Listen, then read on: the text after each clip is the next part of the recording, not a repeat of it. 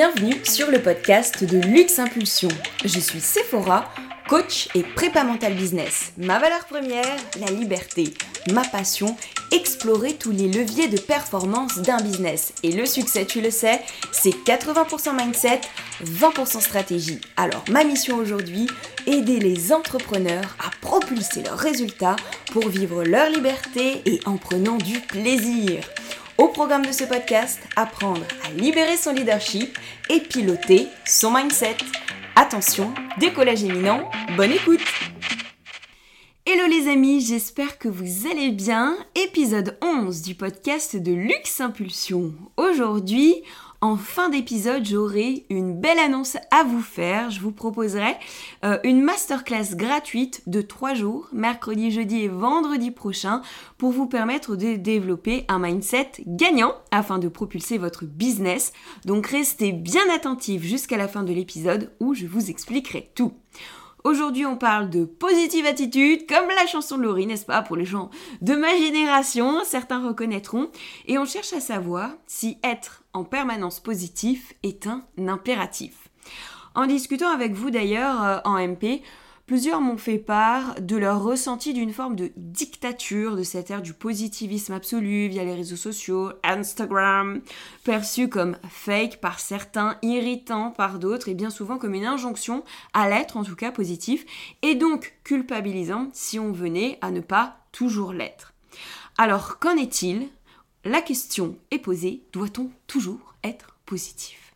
Et la réponse est non libération les amis Bon, j'abuse un peu, mais en tant que grande optimiste, je ne t'invite pas, bien sûr, toujours à faire la gueule et être toujours déprimé, mais oui, tu as le droit de ne pas être toujours positif. Et je vais même chercher à aller encore plus loin en te disant que ce serait pire de faire semblant de l'être si c'est en décalage avec ce que tu ressens. Je t'expliquerai ça euh, un petit peu après. En somme, être toujours positif, lorsqu'on est entrepreneur, on l'a compris, n'est pas une obligation. Et je vais maintenant apporter quelques nuances, car tu, sais que toute l'importance se niche dans les nuances. Déjà revenons sur l'intérêt d'une pensée positive. C'est qu'elle nourrit une émotion positive. Souviens-toi en latin, émotion vient de émovere, ce qui nous met en mouvement. Donc l'émotion, c'est justement ce qui initie ton, action. Et tu le sais, hein, n'est-ce pas? Bonne émotion, bonne décision. Mais une bonne émotion ne veut pas dire être toujours au taquet, le sourire rêvé aux oreilles et être ébahi, n'est-ce pas, euh, en permanence du matin au soir. Une bonne émotion, c'est vivre à un instant T une situation comme tu en as besoin, comme ça te fait du bien. Et des fois, ce qui te fera du bien, c'est juste envoyer chez tout le monde et pleurer toutes les larmes de ton corps sur ton canapé, et c'est ok. Alors, bien sûr, toute la subtilité réside dans le fait de discerner si tu te complais dans une émotion négative et qu'elle devient à ce moment-là une excuse ou un prétexte à autre chose ou à ne pas faire certaines choses, ou si simplement tu vis et accueilles ton émotion telle qu'elle est pour la traverser. Comme dans tous les amis, le poison est dans l'excès, tu le sais. Donc être mal, être déprimé une après-midi, c'est ok. Être déprimé tout le temps, ça, c'est autre chose, bien sûr. Et je te laisse seul juge, justement, de cette distinction entre je me complais dans mon émotion négative ou j'ai juste besoin de la vivre. Et pour rentrer dans le détail, soyons clairs. Rien n'est jamais parfait. Et tu m'as déjà entendu le dire plusieurs fois, dans la vie tout est 50-50. Ce principe, il répond à la loi des polarités en physique quantique, qui part du principe qu'il y a autant de charges positives que négatives en tout, Et que ça veut dire qu'il y a autant d'avantages que d'inconvénients en tout, et 50% positifs, 50% négatifs en tout. Donc, pour tous les gens justement qui auraient tendance à vivre euh, eh bien, le modèle proposé par euh, Instagram comme culpabilisant ou euh, comme étant une source de perte de confiance, il faut vraiment comprendre que sur Instagram, le focus, il n'est mis que sur les 50% positifs. Tout simplement parce que, eh bien, euh, souvent les gens s'imaginent que c'est plus vendeur, que c'est plus attractif, que c'est ce que les gens ont envie de voir, etc. Mais euh, ça n'est pas parce que sur Instagram n'est mis le focus que sur les 50% positifs que les gens dont tu regardes bah, la vie, le business, etc. ne traversent pas non plus en off les 50% négatifs. Et d'ailleurs, l'un des dernières interventions que je suivais de, de David Laroche, il le disait bien qu'il suivait en fait en one-one, en coaching one-one, donc je crois que ces coachings ils sont à 60, 65 000 euros, euh, des influenceuses. Et en fait, il disait, mais c'est ouf parce qu'elles viennent me voir justement parce qu'elles sont profondément déprimées, profondément euh, ancrées dans un mal-être, alors que si je regarde leur vie sur les réseaux sociaux, on a l'impression que euh, elles vivent toujours, tous les jours, 365 jours par an, leur best life. Et donc, il faut vraiment avoir ce recul et prendre cette hauteur en se disant, ok, voilà ce sur quoi Instagram met le focus, mais ça n'est pas représentatif de la réalité de l'entrepreneur ou de la euh, personne. Et quel meilleur exemple justement que celui du verre à moitié vide, à moitié plein, pour illustrer ce principe. Alors tu connais l'histoire du verre à moitié vide, à moitié plein, tu as un verre d'eau avec la moitié du verre rempli d'eau, et certains focalisent sur la quantité d'eau présente, une façon positive de voir les choses parce qu'on focalise sur ce qu'on a. Euh, et donc ça génère une énergie d'abondance, de confiance. Donc là, on décide de venir dans cette situation sélectionner les éléments positifs, donc c'est-à-dire la quantité d'eau qui est présente, quand d'autres vont focaliser sur la quantité d'eau manquante par rapport à ce que pourrait contenir le verre. Et à ce moment-là, c'est donc une façon négative d'orienter son focus, une façon négative de voir les choses, parce que justement, on décide de mettre son focus sur ce qu'il n'y a pas, sur ce qu'on n'a pas et ce que l'on considère nous manquer, et de ce fait qui génère bah, une énergie de manque, une énergie de frustration, avec les différentes conséquences derrière, hein, tu le sais que ça entraîne en termes d'action et en termes de résultats. Donc, à une quantité d'eau identique, donc dans une même circonstance, deux perceptions différentes qui vont générer deux émotions différentes. Donc pourquoi j'insiste à ce niveau-là? C'est simplement pour te montrer que tes pensées sont produites à partir de ce que tu décides de sélectionner comme élément dans la circonstance. Et suivant les éléments sélectionnés, ce sur quoi tu mets ton focus, ce sur quoi tu focalises, le sens et l'interprétation de la situation, de la circonstance initiale, seront différents. Donc, rends-toi vraiment compte hein, que c'est exactement comme pour le verre d'eau. Suivant les éléments que tu sélectionnes, forcément, ça va générer une émotion différente parce que tu vas l'interpréter et donner un sens qui sera complètement différent suivant les éléments sur lesquels, à partir desquels justement tu alimentes, tu développes, tu nourris ce sens et cette interprétation. Donc comprendre que lorsque ça ne va pas, c'est tout simplement que tu focalises sur certains éléments, mais que tu pourrais très bien élargir ton horizon pour sélectionner d'autres éléments dans la même situation que tu traverses, qui te permettraient euh, de la vivre différemment si bien sûr tu le souhaitais. Toutefois, certaines situations peuvent provoquer de tels chocs émotionnels qu'il est parfois difficile sur l'instant de réorienter son focus sur des éléments positifs. C'est normal et c'est ok. Et c'est dans ces moments-là qu'il serait justement hyper contre-productif de résister à ton émotion, de refuser de la vivre pour répondre à une injonction de pensée positive. Alors pourquoi?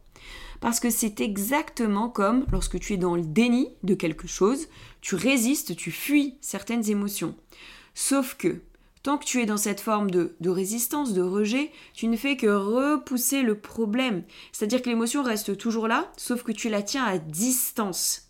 Parce que pour dépasser une émotion, il faut la vivre, l'accueillir, afin de pouvoir la traverser et la dépasser, la libérer tant que tu restes en résistance, c'est comme tu l'emprisonnais en fait euh, dans un coin de ton cœur, euh, dans un coin de ton corps, et qu'en fait, en refusant de vivre tes émotions, tu les empiles les unes sur les autres, et plus tu les empiles, et plus elles deviennent lourdes. Et c'est pour ça qu'on parle vraiment de libération émotionnelle. Hein. Euh, tout simplement parce qu'il faut réussir justement à libérer ces émotions que tu viens stocker, que tu viens empiler, et c'est hyper néfaste pour ton état émotionnel, pour ton capital énergie, pour ta sérénité. C'est pour ça que l'émotion, quand elle arrive, faut surtout pas la mettre de côté. Il faut se poser, la ressentir, l'accueillir pour pouvoir la laisser s'échapper en fait. Et c'est le fait d'accepter de la vivre qui va permettre, si tu veux, de venir estomper la charge émotionnelle qu'elle a. Et de pouvoir passer à autre chose. Ça, c'est vraiment très très important de le, comprendre.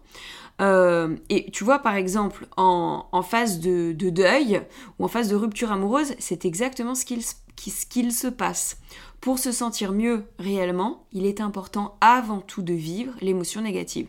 Tant que finalement tu refuses la situation et que tu refuses de vivre l'émotion, elle reste stockée si tu veux quelque part, elle reste prisonnière, tu ne la libères pas, et donc c'est dessus que vont venir s'empiler bah, toutes les autres émotions que tu refuses de vivre. Et euh, ça te pénalise nécessairement. Pour rendre ce principe euh, visuel, je vais t'inviter à te représenter une courbe. Donc une courbe, on part d'un point culminant, on descend en fond de cuvette, hein, tout simplement, euh, et puis on, repart vers un, nouveau point culminant. Imagine un U.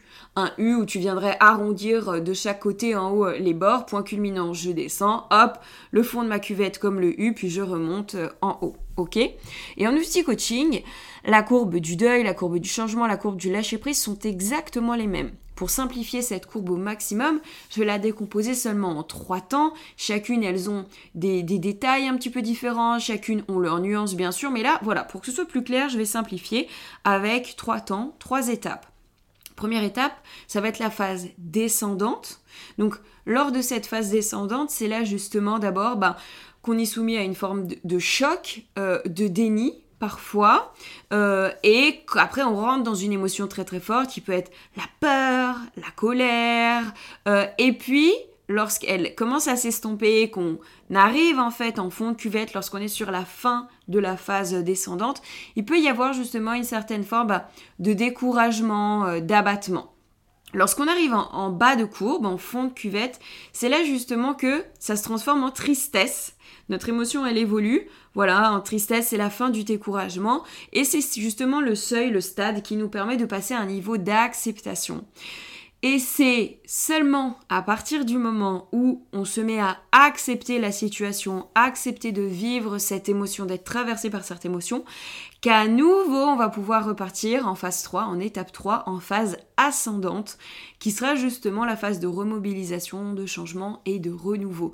Donc c'est à partir du moment où on accepte notre émotion que on arrive à basculer à nouveau vers euh, quelque chose de, positif. Et qu'on arrive aussi justement à ce moment-là à focaliser vers ce qu'on appelle le bénéfice caché, le cadeau caché d'une situation pour se remettre en action. Qu'on arrive à nouveau à voir les 50% positifs de la situation, basculer le focus sur donc le verre à moitié plein et pouvoir se relancer.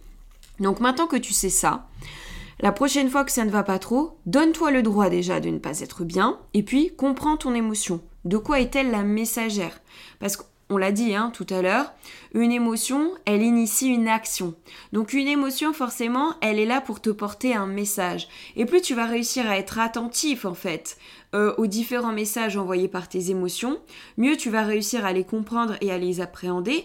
Et c'est tout simplement mieux tu vas réussir à piloter ta tête, à piloter ta machine et à réussir à produire des actions avec impact. Donc, être connecté à ses émotions, c'est vraiment euh, faire preuve en gros d'un super pouvoir et d'une super puissance, parce que c'est ce qui te permet soit de réajuster pour switcher d'émotion, traverser ton émotion, switcher et donner de l'impact à ton action, parce que tu sais que, admettons, si c'est dans une émotion négative et que tu venais à produire ces actions à partir de cette énergie, eh bien, ce serait contre-productif. Donc justement, tu prends le temps pour switcher ton émotion, hop, et puis euh, réussir à produire des actions à partir d'un état de performance, ou alors tu sais justement que bah, tu es dans la bonne émotion et donc ça maximise l'impact de tes actions.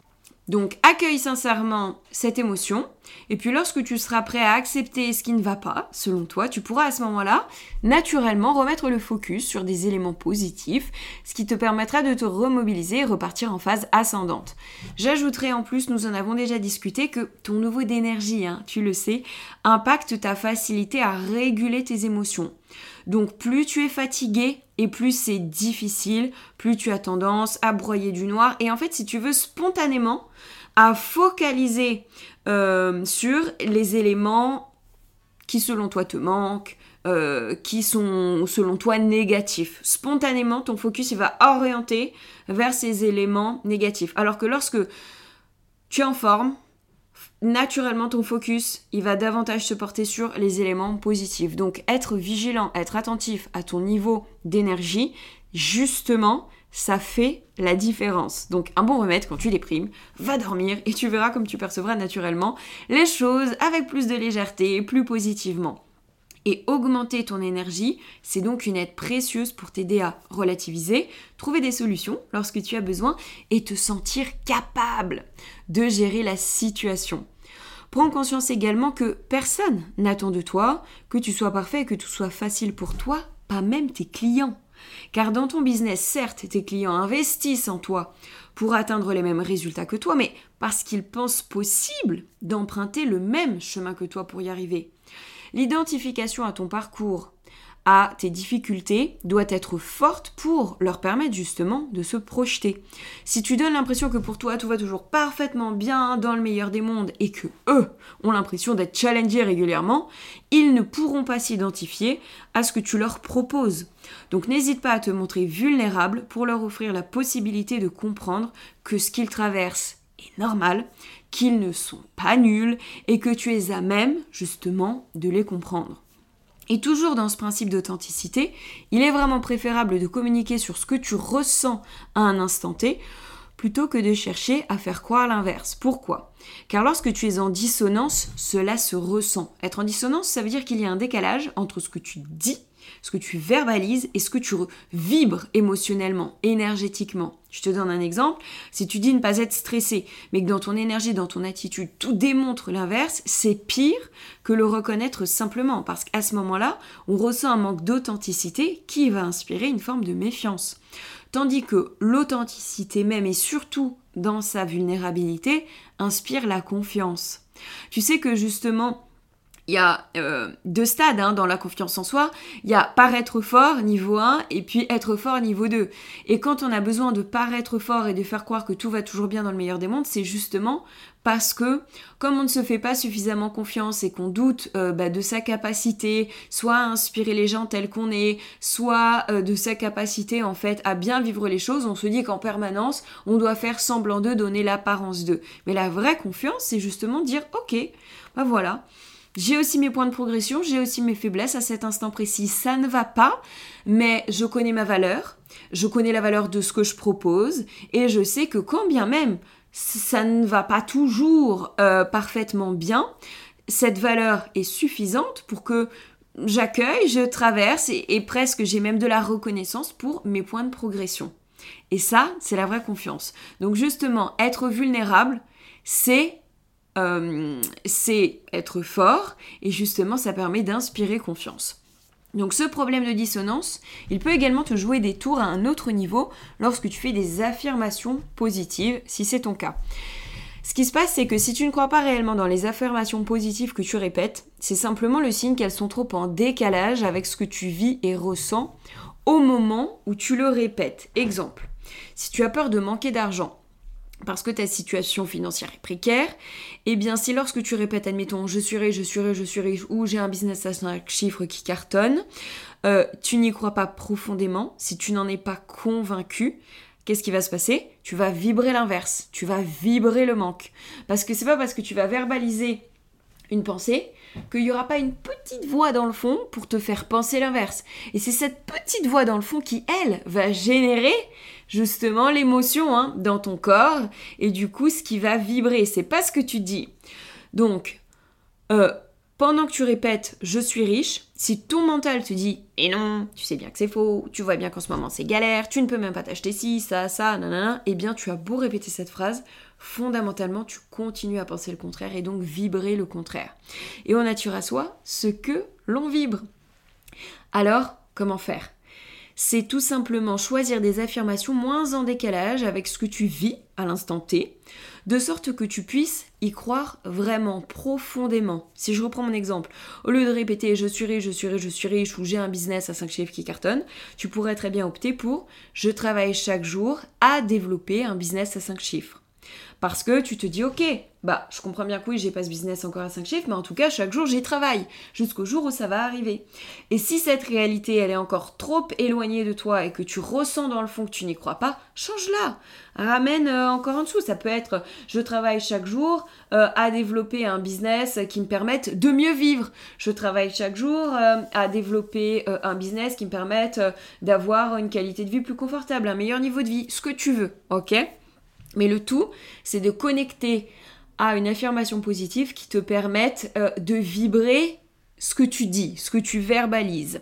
Donc voilà mon petit disclaimer sur les dissonances. Aussi, en conclusion les amis, souvenons-nous, oui, 1, tu as le droit de ne pas souscrire à la pensée positive en permanence. C'est acté. 2.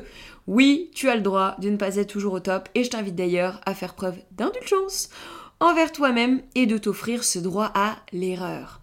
3. N'oublie pas, que ton niveau d'énergie impacte ta capacité à gérer tes émotions. Et moins tu as d'énergie, moins tu auras de facilité à relativiser les choses. Et donc, moins euh, tu as d'énergie et euh, plus naturellement tu vas orienter euh, ton focus sur les 50% négatifs. Quatrième chose, souviens-toi que c'est toi qui choisis les éléments que tu sélectionnes dans les circonstances, les situations qui font que tu les interprètes comme positive ou négative. Donc rends-toi bien compte que c'est toi qui choisis ce à quoi tu souhaites donner de l'importance, du poids, du pouvoir, soit les 50% positifs d'une situation, soit les 50% négatifs. Et j'ajouterais même que de ce fait, tu as la responsabilité émotionnelle de ton état émotionnel. Ce ne sont pas les autres qui te rendent triste ou joyeux, mais bien les pensées que tu génères à partir des éléments que tu sélectionnes dans les différentes situations. Il est parfois important, enfin, en cinquième point, de te laisser du temps, on l'a vu, on a compris, on a expliqué, pour réussir à réorienter ton focus sur les 50% positifs. Souviens-toi de la courbe du deuil, du lâcher-prise. Il est d'abord nécessaire de traverser son émotion négative pour réussir à l'accepter et pouvoir ensuite se remobiliser. Voilà les amis, j'espère que cet épisode de podcast vous aura plu, vous aura été utile. Comme vous le savez, votre engagement est précieux pour moi. Donc n'hésitez pas à commenter, noter le podcast sur votre plateforme d'écoute. Aussi comme promis, je vous annonce la possibilité de rejoindre ma première masterclass en ligne, 100% live, 100% gratuite, avec un open coaching en fin de deux sessions pendant les trois jours. Trois jours donc de masterclass, vous aurez accès au replay bien sûr, donc n'hésitez pas à vous inscrire nombreux. L'objectif de ces trois jours, ça va être tout simplement de comprendre comment développer un mindset gagnant pour propulser son business. Alors au programme du premier jour, on verra comment devenir magnétique, par là j'entends comment augmenter son leadership et sa confiance en soi pour attirer plus de clients. Le deuxième jour, on va pouvoir s'intéresser à comment transformer ses croyances limitantes pour démultiplier son chiffre d'affaires. Et puis nous clôturons cette masterclass le troisième jour avec un focus sur le money mindset, donc c'est sa relation à l'argent, son état d'esprit financier, avec pour objectif cette fois-ci de comprendre comment libérer son money mindset pour vibrer et attirer l'abondance financière. Parce que en matière d'argent, les dissonances, elles sont aussi très nombreuses. Je vous mets bien sûr le lien de la masterclass euh, encore de texte pour que vous puissiez vous y inscrire. Les amis, c'est fini pour aujourd'hui. Je vous souhaite à tous une excellente semaine et je vous dis à très bientôt.